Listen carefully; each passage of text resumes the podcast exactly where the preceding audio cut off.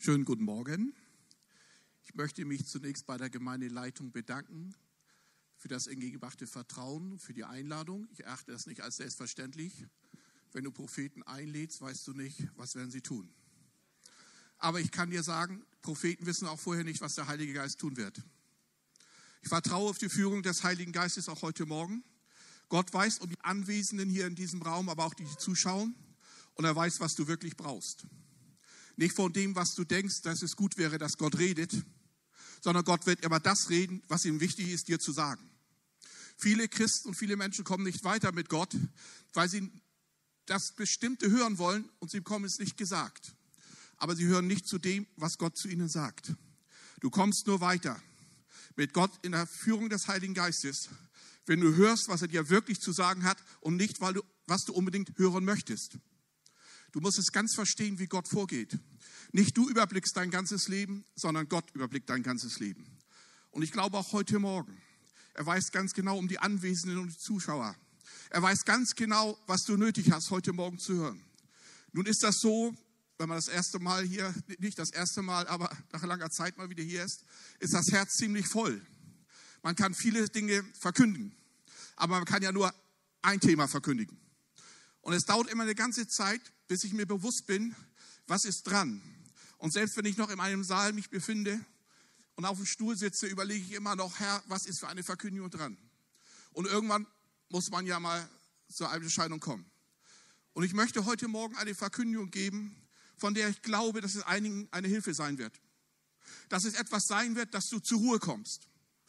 Gott in eigener Sache zu hören, ist sehr problematisch. Aber in einer Sache bin ich mir völlig überzeugt, dass Gott so zu mir geredet hat. Und die Botschaft lautete damals an mich, ermutige mein Volk. Ich habe keine andere Botschaft für das Reich Gottes und für die Gemeinde Jesu, als das Volk Gottes zu ermutigen. Es gibt gut andere, die, ich sag mal, Stress erzeugen, die Auflagen machen. Du musst mehr bringen, damit Gott was bringt. Kennst du das? Du musst mehr leisten, damit Gott was durch dich leistet. Ich habe heute Morgen eine andere Botschaft. Und zwar ist das Fokus auf Jesus. Ihr hattet, wie ich das so verfolgen konnte, beim Zuschauen eurer Predigten, dass ihr den Epheserbrief dran war oder drauf dran ist. Und da gibt es nach Epheser 4 den fünffältigen Dienst. Apostel, Propheten, Evangelisten, Lehrer und Hirten. Die haben einen Auftrag, die Gläubigen zuzurüsten, aufzubauen, stark zu machen.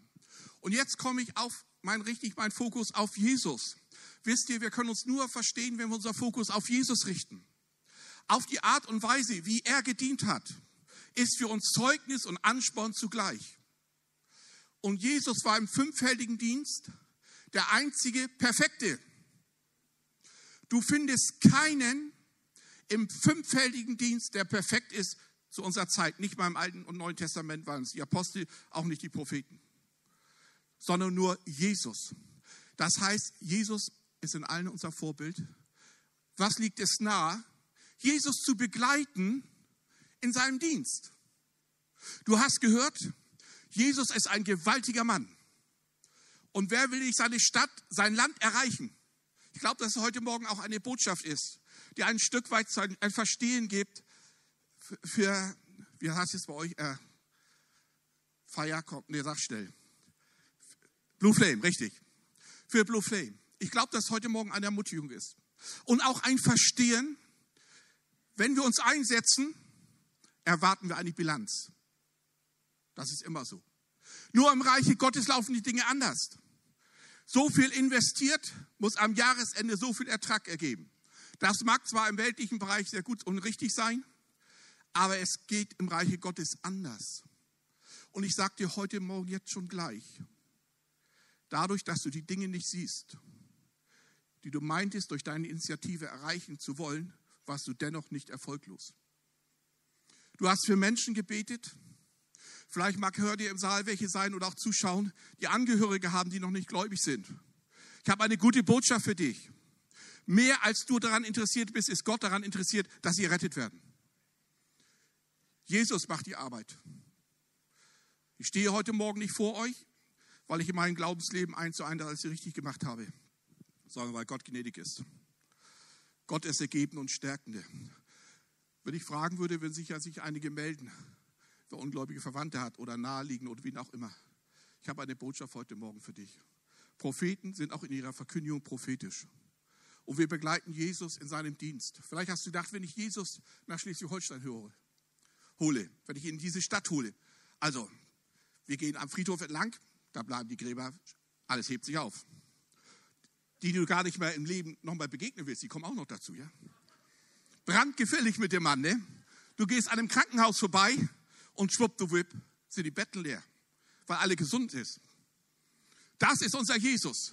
Und jetzt hast du von ihm gehört, das ist ein richtiger Mann. Der hat Durchbrüche. Kennt ihr das? Durchbrüche. Erfolg. Da wollen wir ran. Aber bevor ich ihn einlade, sagst du dir, möchte ich diesen Mann doch mal erleben. Möchte mal schauen, ob das wirklich so ist, wie die Leute sagen, dass er die Durchbrüche hat. Ich werde ihn mal in seinem Dienst begleiten. Und du sagst zu Jesus, ich möchte erstmal, bevor ich hier die Flyer drücke und ich hole und mich vielleicht blamiere mit dir, ja, hole ich dich mal, begleite ich dich mal in deinem Dienst. Und Jesus sagt, null Problem. Kannst du mit, mit mitkommen. Und jetzt geht es los in Markus 6, Abvers 1. Und er ging von dort weg und kam in seine Vaterstadt und seine Jünger folgten ihm nach. Was hast du hier? Die ganze Belegschaft ist unterwegs mit Jesus. Man kann mal sagen, die Jünger hatten es noch nicht so drauf, ja? Da war noch ein langer Reifungsprozess. Die waren noch nicht so in Power. Aber sie gingen ja mit Jesus. Das heißt, die ganze Manpower, was aufzubringen war, hat Jesus bei sich gehabt. Und jetzt kommt er in seiner Vaterstadt. Und was tut er? Er dient. Und jetzt verstehe Folgendes, was Reich Gottes im Übernatürlichen bedeutet. Du wirkst und du wirkst, wie immer du wirkst. Aber jetzt kommt was ganz Wichtiges zu verstehen. Die Reaktionen, auf derer du triffst, wird unterschiedlich sein. Sie werden nicht immer die gleiche Reaktion sein. Denn das heißt folgendermaßen, und als der Sabbat kam, fing er an zu lehren in der Synagoge. Und viele, die zuhörten, verwunderten sich und sprachen, woher hat er das? Und was ist das für eine Weisheit, die ihm gegeben ist? Und solche mächtigen Taten, die durch seine Hände geschehen. Sie erlebten Jesus und kannten ihn so nicht. Das überraschte sie. Wenn du Menschen von Jesus erzählst, werden sie immer überrascht sein. So ein Glauben, das verstehen sie nicht. Haben sie noch nie so gehört? Was ist das? Er wirkte überall gleich, Jesus. Und jetzt kam er in seine Vaterstadt und es gab eine Reaktion der Leute. Wir kriegen ein Problem, wenn wir meinen, wir müssen uns Performance verbessern. Kennt ihr das? Wir müssen daran arbeiten, dass wir ansprechend für die Leute werden. Wisst ihr, was für ein Jesus ich liebe, der in den Tempel ging und mit der Peitsche um sich schlug? Nee, Jesus, das passt nicht rein in unsere Kultur. Da schreckst du mir die Leute ab. Da kann ich dich doch nicht einladen. Ich weiß ja nicht, was du im nächsten Moment machst. Wir sagen immer, wir verstehen Jesus. Ich sage immer salopp, ja, bitte versteht mich da. Ich bin ja eben so, ja. 50 Prozent der Gemeinden, die sagen, wir stehen auf dem Wort Gottes und auf die Bibel und verherrlichen Jesus, die würden Jesus nicht einladen, weil sie Angst haben, im nächsten Moment wissen wir nicht, wen schläge was vom Kopf. Da weißt du nicht so. Und diplomatisch, ja. Ich will doch die Leute gewinnen. Mir sagte mal jemand, Amando, wenn du so redest, kannst du die Leute nicht gewinnen. Jesus ging nicht darum, die Leute zu gewinnen. Er sagt, verkehrt, für dich das Evangelium. Er sagte, wie es war und wie es ist. Und jetzt redet er in seiner Salbung, in seiner Vollkommenheit. Und was? Es gibt eine Reaktion der Zuhörer. Die Reaktion derer, die dir zuhören, hast du nicht in der Hand. Und es heißt folgender, ist er nicht der Zimmermann, Marias Sohn und der Bruder des Jakobus und Joses und Judas und Simon? Sind nicht auch seine Schwestern hier bei uns? Es gibt manche Christen, die wissen gar nicht, dass Jesus Geschwister hatte. Interessant, ja. Und jetzt, was passiert jetzt? Und hier steht folgendes. Und sie ärgerten sich an ihm. Jesus, kannst du nicht so reden, dass die Leute ein wenig bisschen nicht aufgebracht sind? Sie ärgerten sich an ihm. Jesus, da musst du noch mal in einer evangelistischen Schule. Das kann es doch wohl nicht sein. Das ist kein gutes Vorbild. Er tat überall das Gleiche und die Reaktion war unterschiedlich. Du kannst überall gleich den Menschen das Evangelium bringen. Sie werden unterschiedlich reagieren. Und ich sage dir jetzt schon, und es liegt nicht an dir. Dass diese Reaktion kam, lag nicht an Jesus, sondern an den Menschen. Unser Auftrag ist, das Evangelium zu verkündigen und den Menschen zu bringen. aber wir haben nicht ihre Reaktion in der Hand. Und ich sage dir auch, du hast ein Problem, wenn die Reaktion der Leute deine Zukunft bestimmen. Dann hast du ein Problem. Vielleicht bist du enttäuscht. Ich glaube, dass heute Vormittag auch Menschen hier sind, die enttäuscht sind über das, was sie so für Gott noch nicht erreicht haben, ja. Wo sie Menschen noch nicht so erreicht haben. Ich sage dir folgendes: Gott ist von dir nicht enttäuscht. Und ich sage es dir nein prophetisch, vielleicht auch der von denen, die zusehen. Manche haben das Gefühl, Gott sei über sie enttäuscht. Und ich glaube, wenn ich jetzt einen Aufruf machen würde, würde einige aufstehen. Und sie sagen, ich habe mit meinem Verhalten ein Fehlverhalten an den Tag gelegt. Gott erhört mich so nicht mehr. Und Gott ist von mir enttäuscht. Ich habe eine gute Botschaft für dich. Er ist von, dich nicht, von dir nicht enttäuscht. Du kannst Gott nicht enttäuschen. Enttäuschen kannst du nur jemanden, der über dich nicht voll aufgeklärt ist. Gott enttäuscht du nicht. Du bist hier heute Morgen und in deinem Herzen hast du das Empfinden, Gott erhört deine Gebete nicht. Irgendwie bewegt sich nichts in deiner Familie. Und ich habe eine gute, klare Botschaft in diesem Augenblick für dich. Gott wird sich in deiner Familie bewegen. Gott wird kommen und tun. Hier sind Menschen in diesem Raum, vielleicht auch bei den Zusehern, die im Augenblick Schmerzen hier haben, in diesem Raum sind und Schmerzen haben. Ich möchte jetzt kurz dafür beten. Du kannst auch aufstehen als ein Symbol des Zeichens, wenn es so ist. Wisst ihr, das ist ein, für mich auch nicht eine, ein Ego-Bestätigung, sondern ist das die Führung des Heiligen Geistes. Man kann viel reden, danke für euer Aufstehen. Man kann viel hineinreden in einen Saal, sondern es muss eine Reaktion auch kommen. Die kannst du nicht erzeugen, das macht der Heilige Geist. Nicht Worte, die von vorne gesprochen sind, so gut sie auch klingen, sind entscheidend, sondern die Wirkung des Heiligen Geistes. Nicht wie gut routiniert, routiniert jemand reden kann, wie grammatisch 1a, das interessiert den Heiligen Geist nicht, sondern er kann die Herzen bewegen. Und ich möchte beten in diesem Augenblick. Oder soll ich euch nach vorne rufen? Wenn ihr möchtet, die Kamera, jetzt sieht euch niemand, die hier steht, nur der, die Kamera ist auf das Podium gerichtet. Wir haben das vorher auch alles geklärt. Aber ich habe das immer so, dass ich auf Menschen mich gerne zubewege und Menschen gerne berühre. Aber gut, ich bete jetzt. Vater, ich danke dir für diesen heiligen Moment deiner Gegenwart und Herrlichkeit. Himmlischer Vater, ich bitte im Namen Jesus, dass die heilende Kraft des Heiligen Geistes jetzt den Einzelnen durchflutet, in der Heilung des Heiligen Geistes, wohlgetan und aufgerichtet und berührt, einzeln aus der Hand des Vaters, einzeln durch Jesus Christus. Amen. Ich habe ein Wort für dich. Du bist eine Beterin vor dem Herrn. Du hast in deinem Leben immer die Sachen nicht so umgetragen, sondern du hast sie immer vor Gott getragen. Du bist eine Frau, die immer ihr Anliegen eher vor Gott ausgebreitet hat und so mit Gott äh, das ausgemacht hat, was in ihrem Leben war, als dass sie zu Dritten gegangen ist. Und du hast Autorität, sagt der Herr, und du bist gerne eine, die Menschen zuhört, die auch ein Stück weit Menschen, für Menschen da ist, ihnen eine Art Hilfe sein zu können und zu wollen. Und du betest gerne mit Menschen, dass Gott etwas in ihrem Leben tut. Und du wirst Menschen auf dich zukommen sehen und äh, zu dir kommen, die einfach große Probleme haben und einfach nicht mehr so recht wissen, wie sie mit ihrer Situation umzugehen haben. Und dann wirst du ihnen sagen können, wie Gott in persönlichen Situationen, und da hast du einiges zu erzählen, wie Gott in persönlicher Situation seine Hand ausgestreckt hat und dich erhört hat. Und du wirst mit diesen Menschen beten. Und dann werden diese Menschen danach sagen, nach deinem Gebet hat sich alles verändert. Nach deinem Gebet geht es mir so gut. Dir ist es immer wichtig, dass Menschen auch der Seele und auch dem Leibe nach berührt werden. Dir liegt das sehr stark auf dem Herzen. Und du wirst mit Menschen beten und werden sagen, mein Leib ist berührt worden. Und mir geht es besser. Vater in Autorität und Vollmacht des Heiligen Geistes, salbe und segne ich dieses Leben jetzt. Strom der Gnade Gottes fließt, Feuer Gottes fallen, in Salbung des Geistes, in der Kraft des Herrn, im Namen Jesus. Amen.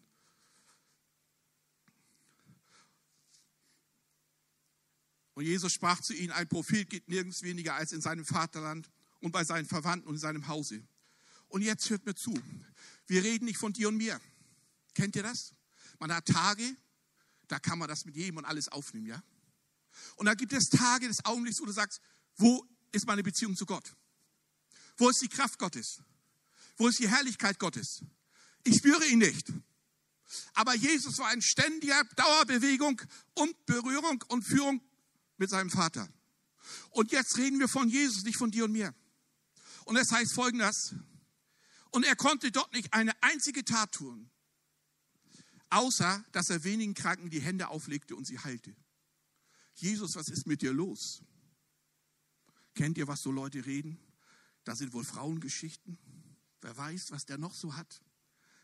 Der hat sich der Heilige Geist von ihm zurückgezogen. Was passiert hier? Jesus war willens zu heilen. Jesus war willens, den Menschen zu helfen. Aber ihre Haltung war ihre Blockade. Sie hatten eine Haltung eingenommen. Sie sahen in ihn den Sohn des Zimmermanns und andere sahen in ihn den Heiland, den Heiler. Deswegen, die gesund wurden, sahen ihn Jesus, den Heiler. Und die meisten sahen nur ihn, den Sohn des Zimmermanns. Was hat der uns dann schon viel zu geben und zu sagen? Und jetzt verstehe Gott in seinem Vorgehen. Jesus durchbrach nicht die Haltung der Menschen. Er sagte nicht, ich bleibe in dieser Stadt. Wir machen Gebetsmärsche durch die Stadt. Wir umlaufen die Stadt. Da war es doch mal, mal sieben mal sieben und so weiter und dann fielen die Mauern. Wir machen einen geistlichen Kampf. Sagt er nicht. Sondern er trifft eine Entscheidung. Und die Entscheidung lautet folgendermaßen. Und er wunderte sich über ihren Unglauben. Und er ging ringsumher in die Dörfer und lehrte. Wisst ihr, was du lernen musst? Egal wie die Menschen dir begegnen, du machst weiter. Eines der großen Probleme ist, wenn wir Erfahrungen machen, die uns, sage ich mal, nicht stärken sind, nicht ermutigen sind, dann resignieren wir. Du betest mit einem Kranken und er wird gesund. Der nächste wird nicht gesund. Was machst du dann? Du gibst ein Zeugnis und jemand wird berührt. Und er kommt auch mit und bekehrt sich. Und der nächste tut es nicht. Was machst du dann? Jesus sagt uns, egal was dir widerfährt, du machst weiter. Ich sage es euch hier im Saal und die, die zusehen. Vielleicht magst du in einem Anliegen vor Gott liegen und bist enttäuscht, weil du das erwartete Ergebnis nicht siehst. Oder fühlst dich ermutigt und denkst, mein Glaube reicht nicht aus. Ich habe eine andere Botschaft heute. Du machst weiter. Du hörst nicht auf. Und diese Gemeinde hat in ihrem Herzen gesprochen. Wir wollen mehr von der Herrlichkeit Gottes hier erleben. Wir wollen, dass Menschen, wir wirklich Menschen hier dienen. Wir wollen wirklich, dass Menschen von Gott erfüllt und ergriffen werden. Wir wollen mehr, Herr, von deiner Herrlichkeit. Wir wollen mehr Wirkung des Heiligen Geistes. Und weil ihr so gesprochen habt, sagt der Herr, wird es kommen. Und es wird euch geschenkt werden. Es steht wirklich die Frage im Raum, was müssen wir als Gemeinde noch tun, damit Gott mehr tut? Und er sagt, ihr müsst nicht mehr tun, es wird euch geschenkt werden. Vater, ich segne diesen Platz. Ich segne dein Wirken an diesem Platz über das Bitten und Verstehen des Glaubens hinaus. Und du musst nicht mehr glauben, damit du das, was du dir in deinem Herzen wünschst, erreichst und bekommst. Du hast dir gesagt, vielleicht bete ich, bete ich zu wenig, vielleicht glaube ich zu wenig. Vielleicht bin ich mit dem Herrn irgendwie in, eine, in einer Missstimmung. Der Herr sagt, bleib an deinem Anliegen dran. Ich werde das Erwartete kommen lassen und du wirst es bekommen. Und Jesus zog weiter. Das ist das, was du als nächstes lernen musst. Du machst immer weiter. Er war, und wir treffen auf Jesus jemanden, der wusste, was ihm begegnen würde. Wenn wir Initiative ergreifen, wissen wir nicht, wie das Ergebnis aus. Aber Jesus wusste, wenn ich in meine Heimatstadt gehe, wird nur wenig Bilanz sein, wird nur wenig Ergebnis sein, aber ich gehe. Wenn du anfängst zu überlegen, was muss ich wie strategisch, geistlich strategisch vorgehen, damit ich immer sozusagen den Durchbruch habe, hast du ein Problem. Ich komme am Ende der Verkündigung auch noch dazu, woran es wirklich liegt und wer es wirklich macht. Nicht du und nicht ich. Auch wenn es manche so herkommen und so tun, als käme es durch sie. Es kommt allein sich durch Gott und durch den Heiligen Geist. Und er rief die Zwölf zu sich und fing an, sie auszusenden, je zwei und zwei, und gab ihnen Macht über die unreinen Geister. Er gab ihnen die Macht. Er rüstete sie aus. Apostelgeschichte 1. Wartet, bis ihr angetan wird mit aus der Kraft, aus der Höhe, und dann könnt ihr. Du musst erst die Berührung des Heiligen Geistes haben, dann kannst du. Allein etwas gut zu wollen, reicht nicht, sondern du musst es von Gott her haben. Und dann kannst du gehen. Und dann heißt es weiter, und gebot ihnen nichts mitzunehmen auf den Weg, als allein einen Stab, kein Brot, keine Tasche, kein Geld im Gürtel, wohl aber Schuhe und nicht zwei Händen anzuziehen. Nun, ihr habt, heißt das hier nicht, wer im Reisedienst ist, soll so wenig möglich, möglich einpacken, weil der Koffer sonst zu schwer wird. Können Sie ja fast so lesen. Also du gehst faktisch nur noch mit dem, was du am Leibe hast, los und mehr brauchst du nicht. Das spricht hier geistlich. Belaste dich nicht, überlaste dich nicht. Mach dir nicht mehr Last, als mit dem, was du hast, reicht vollkommen aus. Wisst ihr, was Jesus sagt? So wie ich dich ausrüste, reicht es, um mir zu dienen. Hier sind Menschen im Raum, vielleicht auch bei denen, die zusehen, die meinen, sie müssten noch ein bisschen mehr haben, damit sie auch was für Gott haben und geben können. Ich sage dir Folgendes, was du bist und was du hast, reicht vollkommen aus, um für Gott zu dienen. Da braucht es nicht mehr. Du hast alles, was nötig ist, um ein Segen für andere zu sein und von Gott her gebraucht zu sein. Mach dir keinen schweren Kopf. Belaste dich nicht. Bedrücke dich nicht. Viele Botschaften, ich bin über 50 Jahre gläubig. Und die meiste Zeit war ich Zuhörer, was ja auch positiv ist, scheint sich ja irgendwie so doch niederzuschlagen in der Verkündigung, ja? Ich höre immer nur, bring was, leiste was.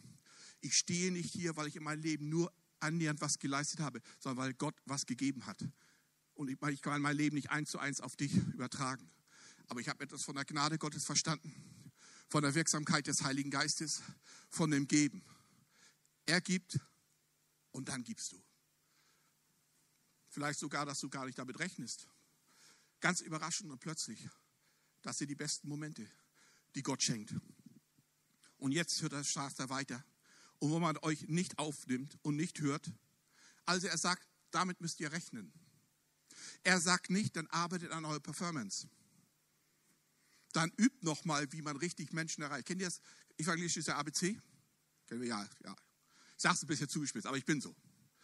Er sagt, ihr kommt und geht. Ihr geht und verkündigt. Und dann gibt es immer eine Reaktion derer, auf die du triffst. Und er sagt, geht nicht nur dorthin, wo Ertrag zu erwarten ist. Geht man nicht dahin, wo harter Boden ist. Wisst ihr, was das ist? Dann seid ihr so schnell frustriert. Wie schnell können wir frustriert sein, ja? Aber immer, weil wir immer so Getriebene sind, angetrieben, es muss doch, es muss doch. Und Jesus sagt, geht. Und dann kommt ihr irgendwo hin, wo man euch ablehnt. Und dann sagt er nicht, dann bleibt ihr so lange, bis ihr einen Durchbruch habt. Sagt er nicht. Er sagt, dann geht ihr weiter. Und ich habe auch an dieser Stelle gerne mal Folgendes. Menschen können Menschen binden. Es gibt Christen, die meinen, mit ihrem, wie auch immer, Nahestehenden, so lange mit dem irgendwie sich beschäftigen, dass der durchkommt, durchbricht zum Glauben. Wisst ihr, es gibt auch eine Falle des Feindes. Man kann sich so lange mit einem Menschen beschäftigen, dass der an einen bindet. Und du bist nicht frei, um für Nächste zu dienen. Es gibt eine Grenze, wo man sagt, jetzt hast du alles gehört und musst es verstehen. Pass auf, dass Menschen dich nicht binden, damit du nicht, damit du in die Freiheit weitergehen kannst. Wenn nicht der, dann der Nächste. Du gehst weiter. Und jetzt sagt er, und sie zogen aus und predigten, man solle Buße tun und trieben viele böse Geister aus und salbten viele Kranke mit Öl und machten sie gesund. Aber ich sage dir, nicht alle. Wir kriegen immer ein Problem, wenn wir meinen, es muss alles, sondern wir können sagen, wir verstehen viele Dinge nicht. Vielleicht verstehst du gar nicht, warum du hier stehst im Glauben und wie du überhaupt hingekommen bist. Wir verstehen nicht alle Dinge. Wenn ich über Heilung spreche, was so mein zweites Themenfeld ist, ja, wir erfassen Gottes Gedanken nicht vollständig. Auch wenn einige das auch theologisch versuchen. Es gibt eine Grenze, dann müssen wir Dinge stehen lassen. Hier sind Menschen im Raum, vielleicht auch die zusehen. Gott möchte, dass du abschließt mit deiner Vergangenheit. Hier sind Menschen, die schaffen es nicht, ihre Vergangenheit Vergangenheit sein zu lassen. Und wenn du zu denen gehörst, darfst du aufstehen in deinem Platz und werde ich dafür beten dass die befreiende Kraft Gottes die Hilfe ist. Danke. Heute läuft das prophetisch anders. Ich warte, sonst sage ich immer gerne noch zum Anfang, wie ist mein Dienst zu erwarten. Aber ich bin ganz in der Kraft des Heiligen Geistes. Bevor ich hier nicht stehe, weiß ich nicht, was kommt. Ich habe kein Konzept. Ich lege mir nichts zurecht, so sollte der Gottesdienst in etwa, im Groben könnte der so aussehen, sondern ich vertraue auf die Inspiration des Augenblicks des Heiligen Geistes, dass er genau weiß, was wann der Punkt gesetzt werden soll.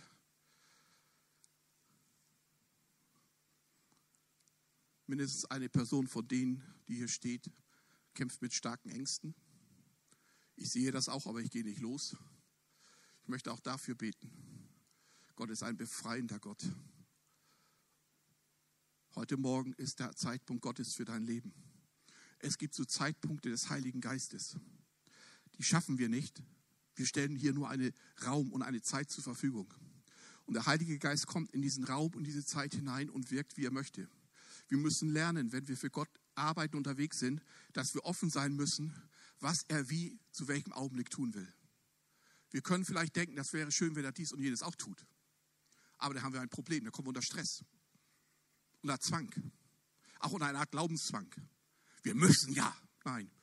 Gott weiß heute Morgen, was wirklich dran ist für die, die hier sind und für die, die zusehen oder noch zusehen werden. Gott weiß es und deswegen ist die Botschaft in die Richtung, wie sie heute Morgen geht. Du musst losgelöst werden von deiner Vergangenheit. Hier sind Menschen, die sind gefangen in ihrer Vergangenheit und können sich an den Augenblick des Lebens nicht erfreuen und sind für die Zukunft nicht stark genug. Und einen zweiten Aufruf möchte ich noch da anknüpfen. Hier sind Menschen im Raum, die fühlen sich sehr schwach. Ich meine nicht nur leiblich schwach, sondern auch insgesamt. Irgendwie fehlt es, wie soll ich es mal sagen? Anders ist ja nur immer ein Gefühl, ja, aber immerhin. Da ist nicht die Power. Da ist nicht so das mit Christus unterwegs sein. Wisst ihr, was ich meine? Ich brauche eine Berührung des Heiligen Geistes. Hier sind Menschen im Raum, die haben heute Morgen gesagt, ich komme, weil ich eine Berührung des Heiligen Geistes brauche. Und Gott will es dir jetzt geben. Du darfst aufstehen. Danke, Jesus. Danke, Jesus. Himmlischer Vater, im Namen Jesus, danke für diesen heiligen Moment. Deine Absicht und deines Willens, hier an Herzen von Menschen zu wirken. Ich danke dir, himmlischer Vater, im Namen Jesus, dass es nicht darum geht, was wir machen, sondern was du tun willst, soll getan werden. Himmlischer Vater, ich bitte im Namen Jesus, dass jetzt die Kraft Gottes auf den Einzelnen kommt und dass die Vergangenheit getrennt wird damit man in eine Freiheit der Gegenwart und der Zukunft gehen kann. Herr, jeder Einzelne ist heute Morgen hier, der in diesem Augenblick mit dem Herz und seiner Persönlichkeit vor dir steht. Und du weißt ganz genau, Jesus, was der Einzelne wo, in welchem Bereich nötig hat, dass du hineingreifst und handelst. Und du wirst es tun. Vater, ich bete im Namen Jesus, dass die Kraft Gottes auf denen jetzt kommt, die es in ihrer Haltung vor dir ausstreuen. Ich brauche es. Wirke durch deinen guten Heiligen Geist Gib dein Feuer und deine Kraft, deine Ermutigung, deinen Trost und deine Stärke. Einzig und allein aus der Kraft des Heiligen Geistes. Einzig und allein durch Jesus Christus. Amen. Ich gehe weiter im Text.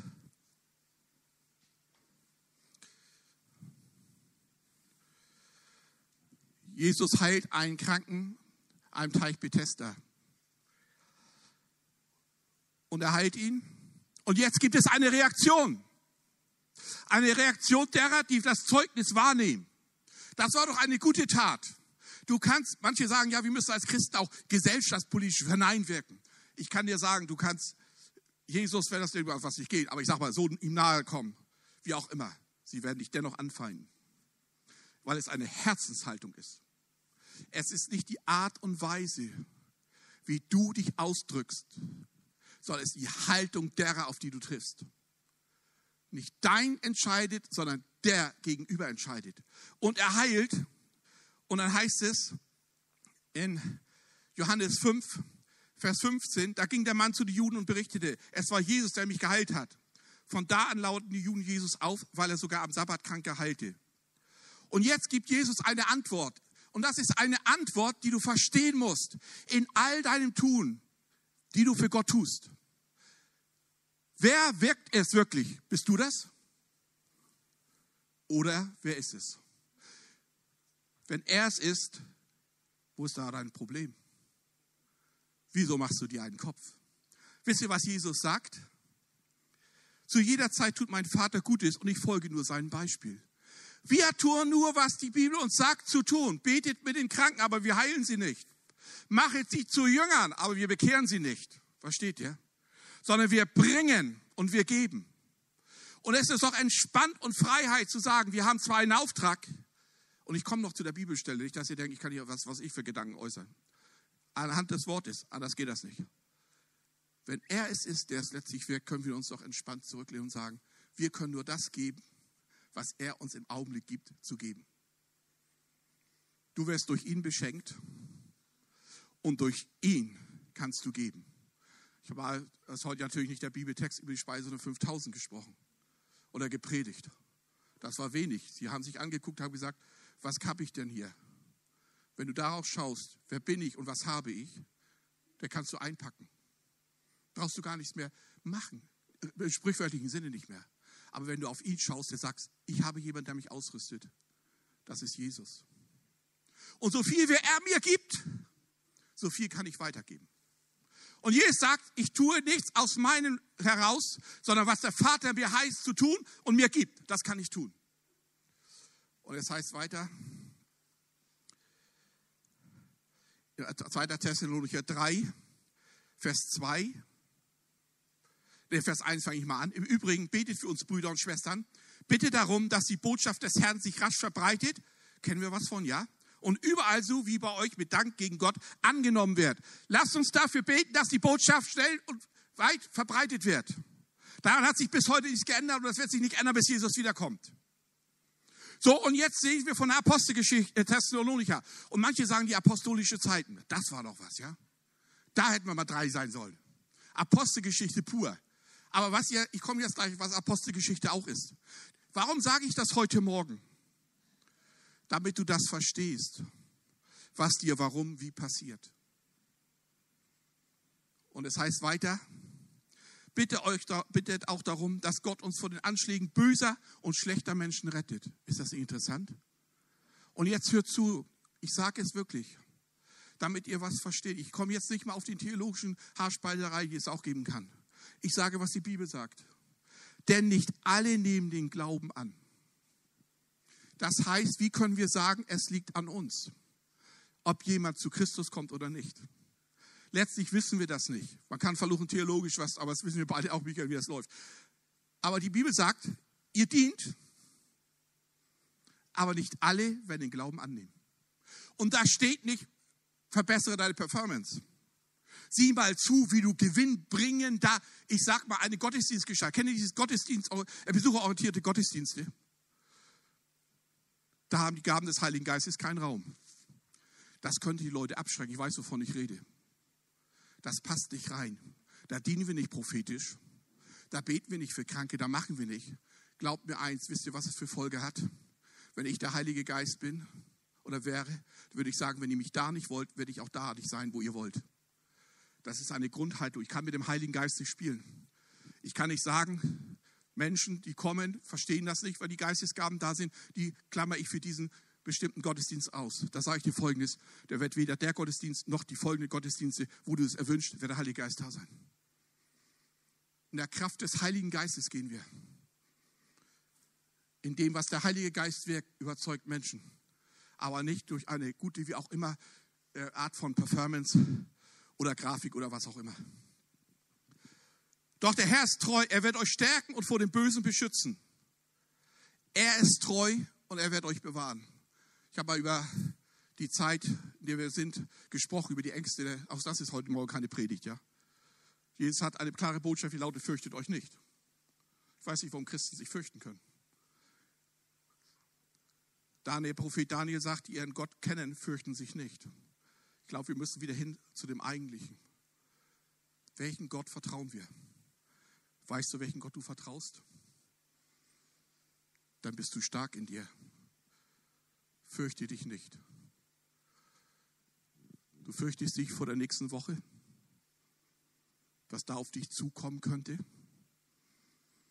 Hier ist mindestens eine Person im Raum, die diesen Gedanken hat. Die Botschaft Gottes lautet an dich, fürchte dich nicht. Ganz einfach. Fürchte dich nicht. Und jetzt heißt es Apostelgeschichte 4. Und wir reden von der Apostelgeschichte, von den gewaltigen Wirken, wo wir sagen, das wäre schön, wenn wir Apostelgeschichte hätten. Was haben die erreicht, ja? 3000 wurden hinzugetan. Durch einen Gottesdienst. Gewaltig. Wisst ihr, was Apostelgeschichte 4, Vers 29 auch heißt? Höre nun, Herr, wie sie uns drohen. Viele Christen verstehen nicht und haben Angst. Wir werden bedroht, ja, steht in der Bibel. Immer dann, wenn du Jesus verherrlichst, groß machst, kommt auch eine Bedrohung. Das ist so. Und dann heißt es hier weiter, Gib uns deine Diener und Dienerinnen die Kraft, deine Botschaft mutig und offen zu verkündigen. Ich glaube, dass es einige heute hören sollen oder auch bei den Zuschauern. Verkündige einfach so weiter, wie es dir gegeben ist, reden zu können. Mehr hast du nicht zu tun. Ich komme auch zu den Bilanz, zu dem Ergebnis. Leider ist wir auch im Reiche Gottes ein Problem. Da wird bilanziert. So viel haben wir investiert in die, unsere eigene Initiative hinein und am Ende, wie viel haben wir an Zulauf, sage ich jetzt mal. Wie sind wir damit gewachsen? In der Bibel steht, der Himmel freut sich über einen Sünder, der Buße tut. Wenn sich heute einer bekehrt, dann sagen manche, und die Bibel sagt nur einer. Wenn heute sich ein Schleswig-Holsteiner bekehrt, dann freut sich der Himmel. Hast du das schon mal verstanden? Wir müssen zurück zum Wort. Wir nur durch das Wort verstehen wir, sonst kommen wir auch selbst ein bisschen auf der Bahn. Und jetzt heißt es weiter, hilf uns dabei, strecke deine Hand aus und heile Kranke. Hier steht nicht, wir heilen Kranke. Kennt ihr diese Seminare? Lerne, wie Jesus heilt. In der Bibel steht nicht, sondern er sagt, strecke deine Hand aus. Jesus heilt. Und das ist ja auch immer mal ein Thema in den Seminaren. Warum haben wir so unterschiedliche Heilungs- Ergebnisse. Wir heilen nicht, sondern wir tun einen Auftrag der Bibel folgen. Betet mit den Kranken. Und wir sind nicht für das Ergebnis zuständig, wie Reinhard Bonke mal sagte. Das ist seine einfachste Aufgabe zu tun, für Kranke zu beten, denn damit hat er mit dem Ergebnis am wenigsten zu tun. Du musst den Druck von dir nehmen. Du musst frei werden war ja schon, wo der Heilige Geist gleich mit einem Aufruf hin will. Das wird sein, sei nur ein Gefäß. Willst du ein Gefäß Gottes sein? Willst du, dass er durch dich wirken kann? Der wird er dich füllen. Dann wird er dich befähigen. Aber ich komme, und das musst du verstehen am Schluss gleich, dazu, damit du siehst, wie kommt, durch was kommt was zustande. Und das heißt hier weiter, Hilf uns dabei, strecke deine Hand aus und heile Kranke und lass staunenerregende Wunder geschehen durch den Namen deines heiligen Bevollmächtigten Jesus. Durch Jesus, wie kann man sagen, durch einen Menschen bewegt, wird der Geist Gottes bewegt.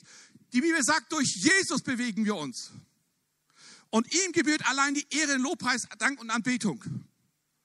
Wir müssen aufpassen, dass wir nicht Menschen erhöhen und den Platz Gottes berauben. Wir sind nur Kanäle und Gefäße. Und ein Hauch. Keiner hat die Garantie, dass er heute Abend noch lebt. Sondern Jesus, auf ihn kommt es an. Er bevollmächtigt dich. Er macht dich kraftvoll, er macht dich stark.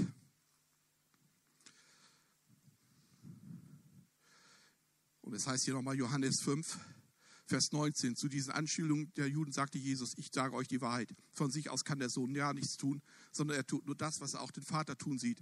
Was aber der Vater tut, das tut auch der Sohn.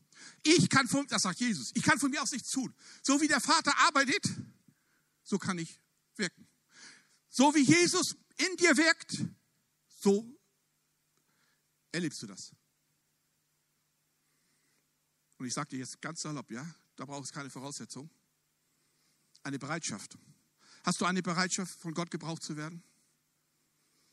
Ein Kanal, ein Gefäß zu sein? Dort, wo du zu Hause bist?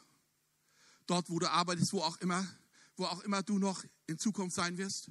Willst du ein Gefäß Gottes sein? Dann vertraue ihm, dass er dich in dem Moment, wo es wie richtig sein soll, auch als ein Gefäß gebraucht. Vielleicht in einem überraschenden Moment. Ich möchte auch denen heute noch mal Mut machen, denen die zuschauen werden oder gerade zuschauen, aber auch die, die hier im Saal sind. Von meiner Frau Seite Ist niemand bekehrt. Das heißt, ich komme ja gleich zu dem Eigentlichen. Schwiegereltern sind schon verstorben. Und wenn wir in der Familie mal so ein, zwei Mal im Jahr ein großes Treffen hatten, sie wussten, dass wir gläubig sind. Aber ich bin nicht auf sie zugegangen offensiv. Versteht ihr, was ich meine? Es gibt ja so Geschwister, so bin ich noch aufgewachsen. Ah, das war eine Prägung. Manchmal frage ich mich heute, was ist wie gepredigt worden? Da wird sofort, wenn die ungläubigen Angehörigen kommen, die Bibel auf den Tisch gelegt und da wird richtig evangelisiert. Damit erreichst du gar nichts. Wisst du, was weißt du brauchst? Den Zeitpunkt, das Rema Gottes. Du betest für deinen Angehörigen, das ist gut so. Aber den Zeitpunkt, wann du wie mit ihnen zu sprechen hast, lass Gott ihn doch setzen. Erzwinge ihn nicht. Warum haben so wenige Durchbrüche, wenn sie an einen Unbekehrten, ich sage mal in der Familie, arbeiten? Weil der Zeitpunkt Gottes nicht erkannt wird. Man will was machen, aber man versteht nicht, wann Gott will, dass man was machen soll. Das ist ein gewaltiger Unterschied. Nur, dass du möchtest, von einem Ufer an das andere zu treten und übers Wasser gehen, hat keinen Zweck. Du musst wissen, dass Gott dich auf einem anderen Ufer haben will. Du brauchst das Rema Gottes. Und jetzt haben Schwiegereltern, wie gesagt, nie für Glauben, haben wir nie groß gesprochen. Sie wussten, dass ich unterwegs bin, haben auch nie gefragt. Jetzt sage ich etwas, ich weiß, aber vielleicht merkt ihr heute, geht das mal ein bisschen anders, als was du sonst so hörst. Aber Propheten sind dazu, dazu da auch mal Perspektiven zu zeigen. Und wir haben nie versucht, Druck zu machen oder irgendetwas. Ich sage immer, es gibt auch eine Bringschuld des Gegenüber. Was ich nicht kann. Gesetzesfall, das wäre so. Ich könnte aus 100 Euro in einer Woche 1000 machen. Da würde man mir die Bude einrennen. Versteht ihr, was ich meine? Menschen können auch mal fragen, was macht dein Glauben aus? Warum sitzt du Sonntag für Sonntag in einem Gottesdienst? Oder warum machst du dies und jenes? Sag doch mal, die Schrift sagt, wir müssen jederzeit Rechenschaft ablegen können über unseren Glauben. Ich kenne auch eine Bringschuld des Gegenüber. Viele Christen haben eine Belastung. Sie fühlen sich schuldig, wenn jemand verloren geht. Du bringst die Botschaft, aber nicht im Druck, sondern in der Freiheit des Geistes. Und so kam, wie es kommen musste, die Schwiegereltern kamen in Altenheim und dann in die Altenpflege. Und da ist die Familie das noch nicht so drauf hat, da haben die gesagt, sagt die Schwiegermutter mal in der Altenpflege, der Pastor muss kommen. Ich bin nur kein Pastor, ja. Und irgendwann hat die einer der Angehörigen von den Schwestern von meiner Frau rausbekommen, Schwiegermutter meint mich. Und sage ich zu, hör zu, so viel zu Glaube, ja. Und das war in Oldenburg, in Oldenburg. Sage ich zu meiner Frau, gut, um der Angehörigen willen, das sieht ja peinlich aus, wenn die Christen da sitzen, sind die da. Kennt ihr alle diesen Schnack? Auch dazu kann ich viel sagen. Und ich sage zu meiner Frau, gut, dann fahren wir 300 Kilometer hin und 300 Kilometer zurück für nichts. Ich sage, wie es ist. Ich sage immer, auf der Bühne muss ich das Gleiche sagen wie bei dir unter vier Augen. Sonst stimmt was nicht. Ich kann nicht auf der Bühne ein anderer sein wie unter vier Augen. Das stimmt was in meinem Glauben nicht. Manche sind anders auf der Bühne, als sie draußen sind. Das stimmt was nicht in ihrem geistlichen Leben. Und jetzt fahren wir dahin. Ich denke, na gut, jetzt gucken wir rein. Und dann waren wir, einen Besuch hatten wir schon mal absolviert. Und da sagte ich zu einer der Betreuerinnen dort, kann das sein, dass Schwiegermutter so Demenzschübe hat? Ja, sagt sie, das hat sie. Hochintelligente Frau gewesen, viel belesen. Und ich denke mal manchmal, was redet die? Also wenn man was sagte, kam da kein Zusammenhang im Antwort. Ja, sagt, ich habe Demenz. Na gut, war ich so darauf vorbereitet. Ja. So, jetzt mache ich die, klopf an die Zimmertür, mache die Zimmertür auf und habe noch gar nicht guten Tag gesagt. Da sagt sie zu mir, was muss ich tun, um im Himmel zu kommen? Ich sage, Hände falten. Nicht lange erklären. Mir nachbeten. Und da habe ich da mein Gebet so formuliert. Und jetzt fragte ich sie zwischendurch mal, was heißt das? Ich sage, nicht fragen, beten. Da musste ich immer lange Alpha. Da geht ran ans Geschäft. Und dann sind wir wieder abgereist. Und eine der Schwestern von meiner Frau, die haben immer dort mal nach den Schwiegereltern geguckt sagte eine Schwester, Mutter hatte ihr Leben lang dunkle Augen. Aber in ihren letzten Tagen ihres Lebens waren ihre Augen klar und hell. Und deswegen mache ich jeden Mut, jedem. Weil Gottes Gnade größer ist als deine Initiativen. Gott möchte, dass jeder zur Erkenntnis der Wahrheit kommt und gerettet wird. Gott hat nicht gefallen am Tod des Gottlosen, sagt die Schrift. Vertraue Gott. Ich sage das dir hinein in deine eigene Situation. Vertraue Gott, dass er kann zu dem Moment, wo es dann auch passt. Ich hatte, als ich noch bei der Bahn beschäftigt war, eine Tour auf einen Sonntagabend, kam ich von Cuxhaven. Und da saß damals, war der erste Bürgermeister der Freien und Hansestadt Hamburg, der Forscherau, im Zug, ohne Bekleidung, ohne was. Ich sage, Herr Bürgermeister, zum Abend, am Sonntagabend sind Sie hier noch unterwegs, das ist ja ungewöhnlich. Ja, sagt er, was ich gar nicht wusste, dass es sowas gibt. Wir haben als sogenannte Hansestädte, also Bremen, Bremerhaven und so weiter, als Bürgermeister immer mal ein maritimes Treffen. Und das war diesmal in Cuxhaven. Da sage ich, dann wünsche ich Ihnen noch einen guten Abend, Herr Bürgermeister. Geh weiter, mach meinen Dienst. Und auf einmal, so als wenn jemand von euch neben mir gestanden hätte, sagt eine Stimme klar und deutlich, geh zurück zum Bürgermeister und sprich mit ihm über den Glauben. Das war nicht, ich, manche sagen, wenn ich die Merkel mal so kriegen könnte, ja? Oder wer auch immer jetzt da bei der CDU mal sich entscheidet da, dann wird das, das, dann nehm, oder der Bürgermeister dieser Stadt oder was auch immer. Vergiss es, vergiss es. Warte auf das Rema Gottes. Hat er diese Begegnung vor? Stellt er sie her. Und jetzt gehe ich rein, Abteil auf, Herr Bürgermeister. Ich habe gehört, Sie sind Atheist und ich bin Christ. Warum sind Sie Atheist? Weil ich gedacht, jetzt geht das Donnerwetter. In seiner hanseatischen, er war ja vom Beruf auch Notar, kühle hanseatische Art, ich weiß gar nicht, Gefühle wird er gehabt haben, aber an ihm hat man keine gesehen. Sagt er, so kann ich ja schon alles, im Sinne des lutherischen Glaubensverständnisses bin ich kein Christ. Oh, habe ich mich hingesetzt und jetzt haben wir keinen Disput geführt. Überzeugt der Atheist den Christ oder überzeugt der Christ den Atheist? Wir haben keinen Schlagabtausch, sondern einen Dialog geführt. Ich habe gesagt, warum ich der Bibel glaube und er hat gesagt, was ihm so wie auch immer da ist.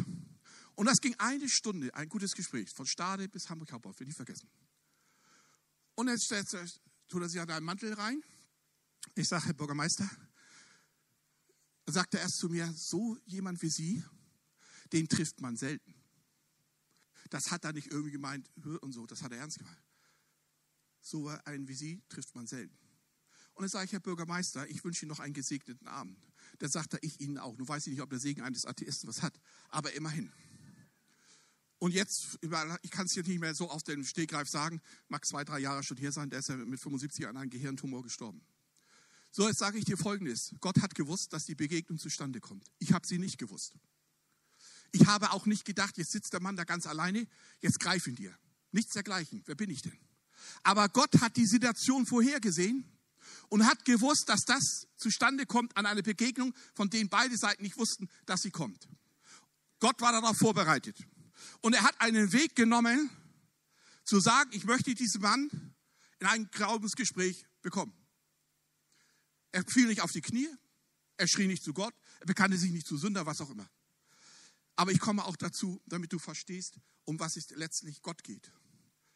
Aber wer sagt nicht, oder komme ich auf, beschlägt das vielleicht schon die Bibel, wer sagt nicht, dass am Ende daraus was aufgegangen ist? Wer sagt nicht, dass dieses Gespräch an einem entscheidenden Moment Gottes an diesem Mann noch gewirkt hat? Das ist Gott.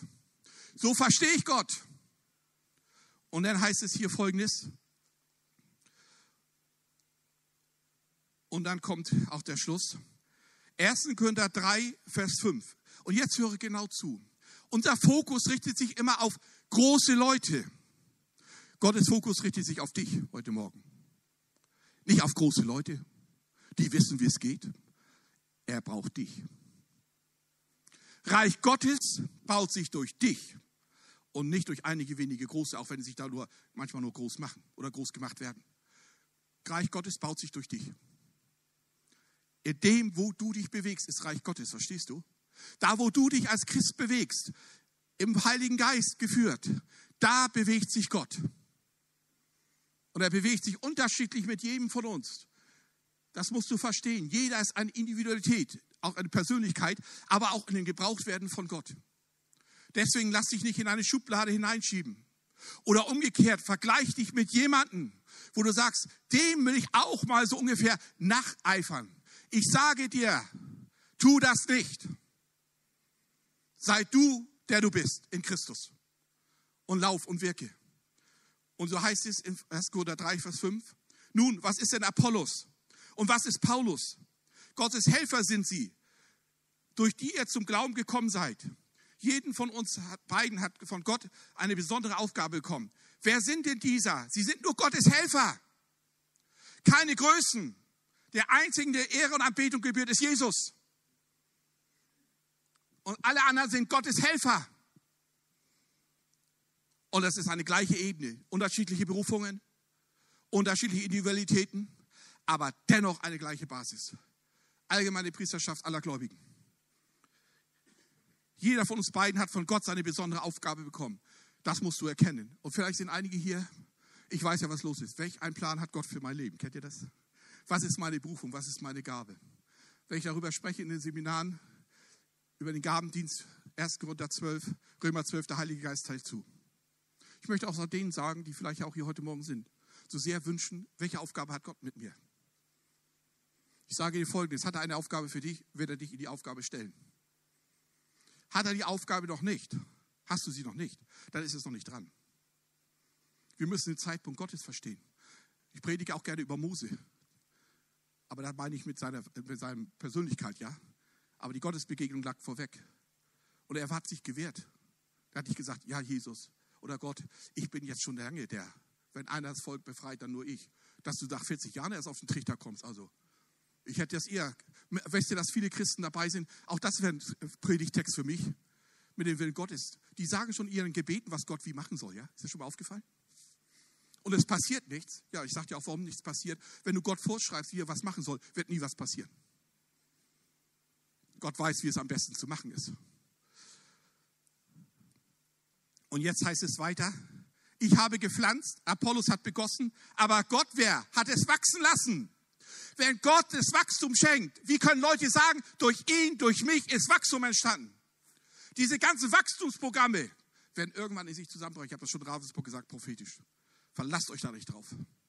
Solange nicht der Fokus auf Gott gerichtet ist und sagt, durch ihn geschehen die Dinge. Wir sind nur Handlanger und Werkzeuge. Wird alle Programme werden in sich zusammenbrechen. Ich sage euch das. Und sie werden keine Frucht haben. Und dass es im Moment gut aussieht, heißt nicht, dass es gut ist. Ein Riesenproblem haben wir unter Christen. Äußerlich mag es richtig gut aussehen, aber es heißt nicht, dass es gut ist in den Augen Gottes. Das ist ein Riesenproblem. Man muss im Geistlichen das erkennen und sehen. Nicht im natürlichen Auge, sondern im Geistlichen sehen. Und da sind viele Dinge, die Gott nicht gut heißt, die aber noch funktionieren, aber sie werden in sich zusammenbrechen. Wir werden noch eine Erschütterung erleben. Da war das mit den amerikanischen US-Propheten zu Trump und Biden, was war noch nichts dagegen, da kommt noch mehr. Weil Gott erschüttern wird.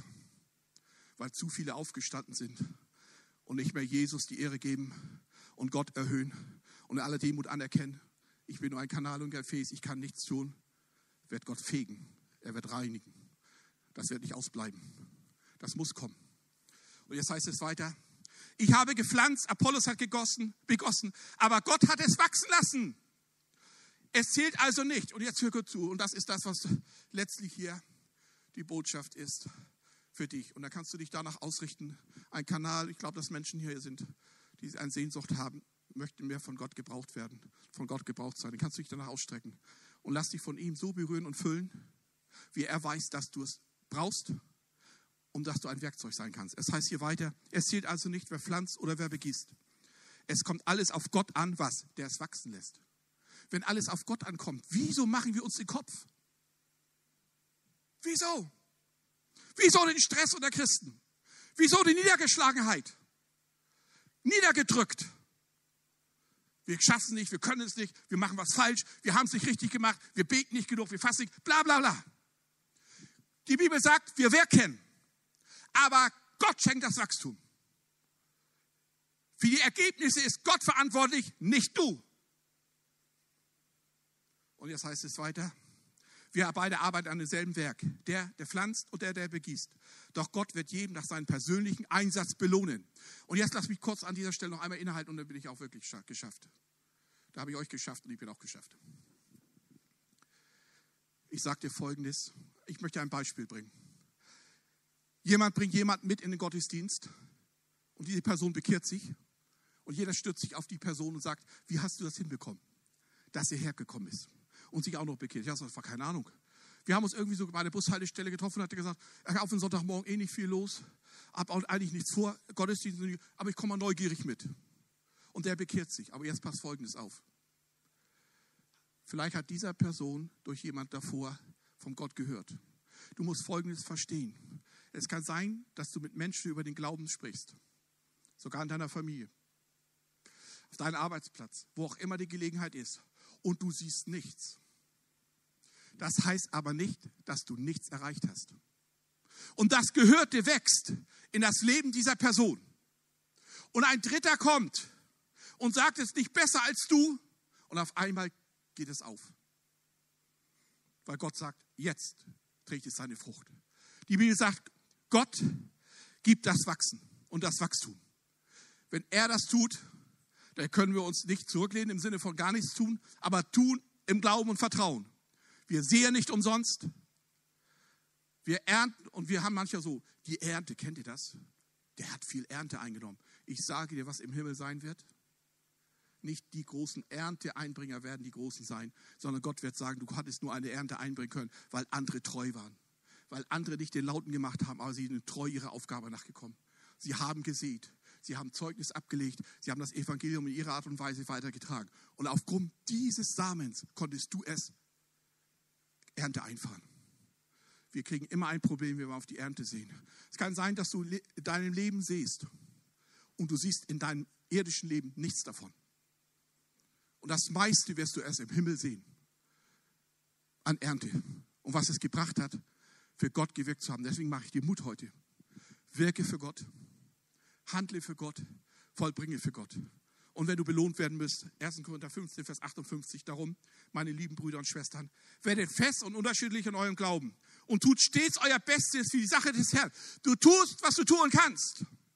Nicht mehr und nicht weniger und wisst, dass der Herr euren Einsatz belohnen wird. Nicht unbedingt auf Erden, aber spätestens im Himmel wird abgerechnet, sage ich immer. Möchtest du erfüllt werden? Möchtest du die Kraft haben, aufzustehen, weiterzumachen? Vielleicht bist du hier und da enttäuscht worden durch deine Vorgehensweise und sagst, ich habe doch niemals nichts erreicht. Gott sagt, das ist ein falscher Blickwinkel. Möchtest du ein Werkzeug für Gott sein? Möchtest du im Heiligen Geist erfüllt und geführt sein? Möchtest du von Gott her gebraucht werden? dann darfst du an deinem Platz aufstehen. Ich glaube an die Erfüllung des Heiligen Geistes. Ich glaube an das Feuer des Augenblicks des Heiligen Geistes. Danke, Jesus. Danke, danke, danke. Und die mitschauen im Livestream, ihr könnt beten. Es ist unabhängig, der Heilige Geist ist nicht an Ort und Zeit gebunden. Er ist überall gegenwärtig. Vertraue Gott.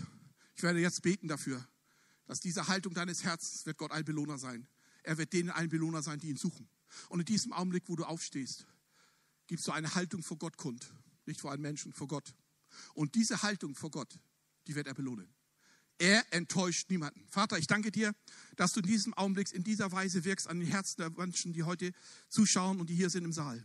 Ich danke dir, himmlischer Vater, im Namen Jesus, dass es die Botschaft war, die ein Einzelner für sich verstehen sollte. Vielleicht nicht alles so in der Schnelle der Zeit aufgenommen, aber Herr, das, was für jeden Einzelnen wichtig war, zu verstehen, zu begreifen und anzunehmen, dass das versiegelt wird im Heiligen Geist und dass jeder Versuch des Feindes, diese Botschaft in den Herzen der Einzelnen zu rauben und wieder herunterzufahren, nicht gelingt, sondern dass die Erwartung, die in diesem Augenblick vor dir kundgetan wird, in ihrer Haltung vor dir, dass du sie belohnst, dass du sie erfüllst, dass sie erkennen, ich bin ein Werkzeug Jesu Christi. Und was ich tue, tue ich durch ihn. Und er schenkt das Wachstum und er ist für das Wachstum verantwortlich. Segne dein Volk, segne jeden Einzelnen in der Gnade des Geistes, in der Kraft des Heiligen Geistes, im Namen Jesus. Amen.